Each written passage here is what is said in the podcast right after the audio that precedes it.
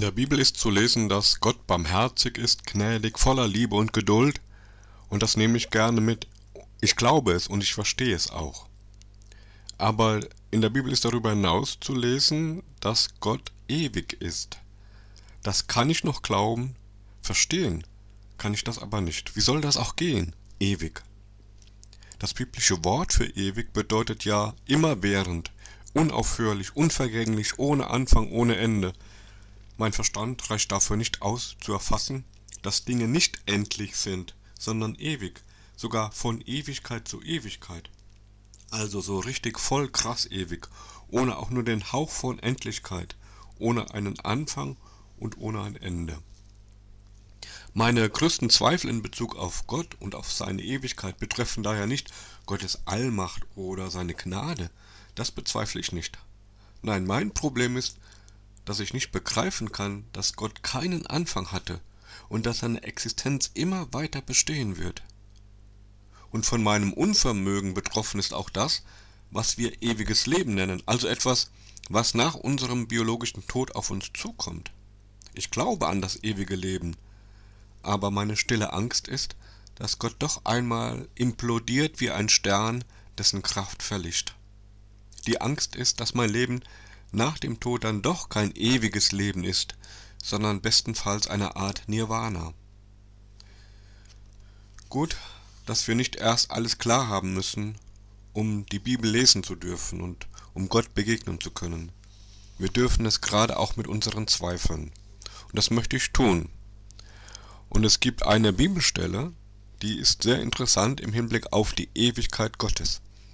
Dort steht in 1. Timotheus 6, Vers 16, dass Gott ewig ist und dass er der Einzige ist, der von seiner Identität her unsterblich ist, dass Gott in einem Licht wohnt, in das sonst niemand hineinkommen kann und dass kein Mensch Gott je gesehen hat, noch überhaupt sehen kann. 1. Timotheus 6, Vers 16. Gott ist der ganz andere, hat es der Theologe Karl Barth auf den Punkt gebracht. Wir sind Menschen und Gott ist Gott. Für uns hat alles seine Zeit, alles ist begrenzt, alles hat einen Anfang und ein Ende, für Gott nicht. Oder im Alten Testament schreibt der König Salomo in Prediger 3 die Verse 1 bis 14, dass für uns Menschen alles seine Zeit hat. Nichts ist bei uns ewig.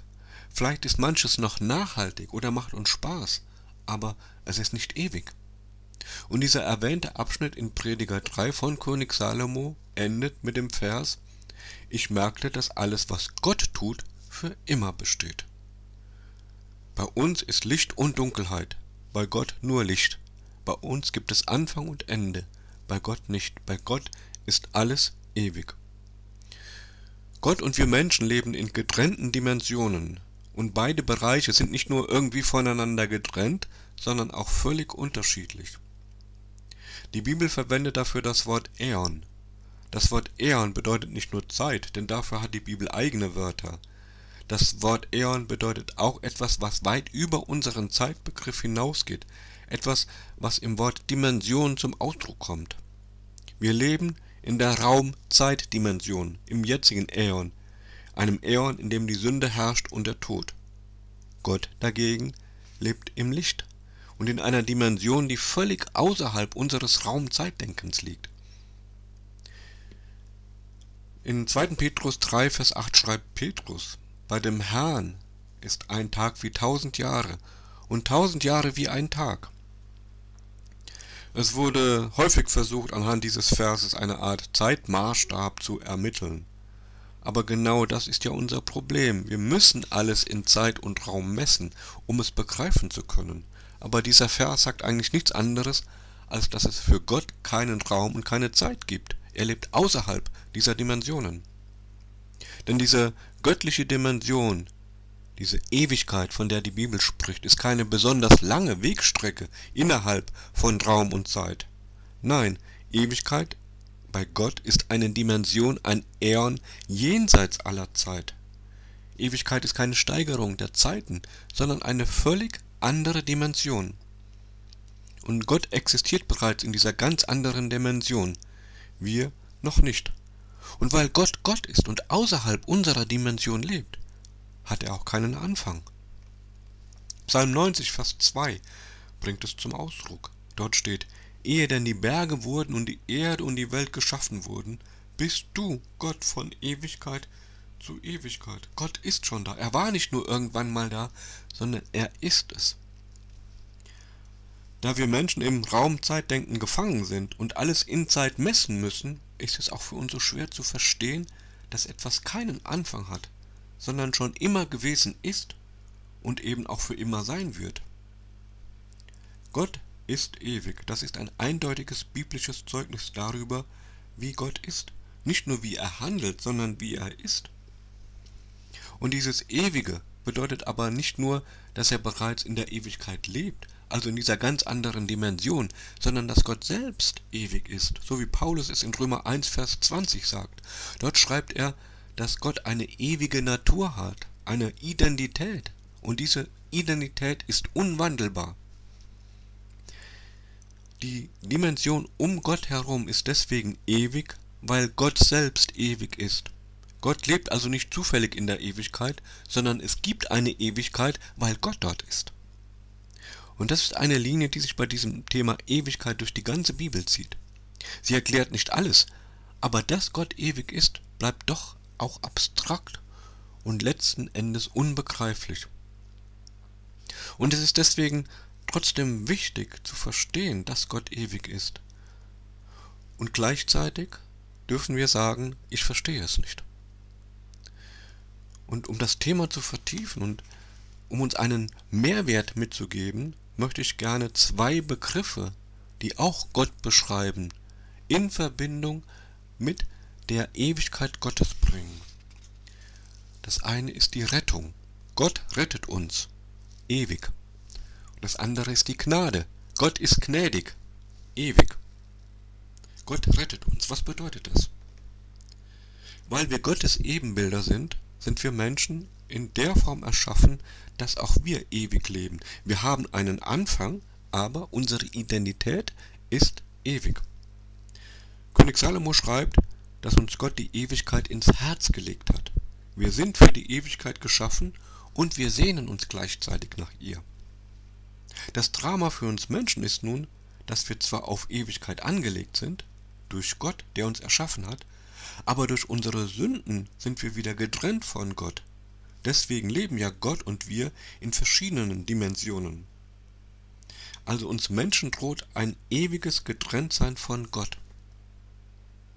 Gott dagegen beweist uns seine große Liebe dadurch, dass er Christus sandte, damit dieser für uns sterben sollte, als wir noch Sünder waren. Das ist Vers 8 in Römer 5. Und er beschreibt, was am Kreuz auf Golgatha geschehen ist. Auf den Punkt gebracht bedeutet das, dass Jesus der eine Weg aus der einen Dimension ist, in der wir leben, in die andere Dimension hinein und dass Jesus diese Tür ist, in diese neue, göttliche, ewige Dimension hinein.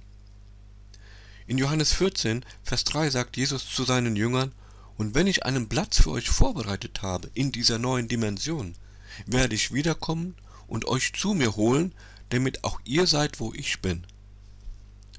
Gott bietet allen an, die Dimensionen zu wechseln, von der Dimension, in der der Tod herrscht, hinein in die Dimension, in der das Leben ist.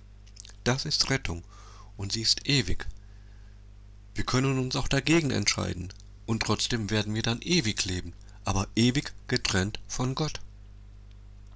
Jesus sagt in Johannes 11, Vers 25, Ich bin die Auferstehung und das Leben. Wer an mich glaubt, der wird leben, auch wenn er stirbt und wer lebt und an mich glaubt, der wird niemals mehr sterben. Dort, wo sich Menschen durch den Glauben an Jesus Christus, an Gott binden, werden sie gerettet. Und diese Rettung gilt ewig. Und das möchte ich dir zusprechen. Das Thema Ewigkeit ist abstrakt. Und das Thema Rettung vielleicht auch.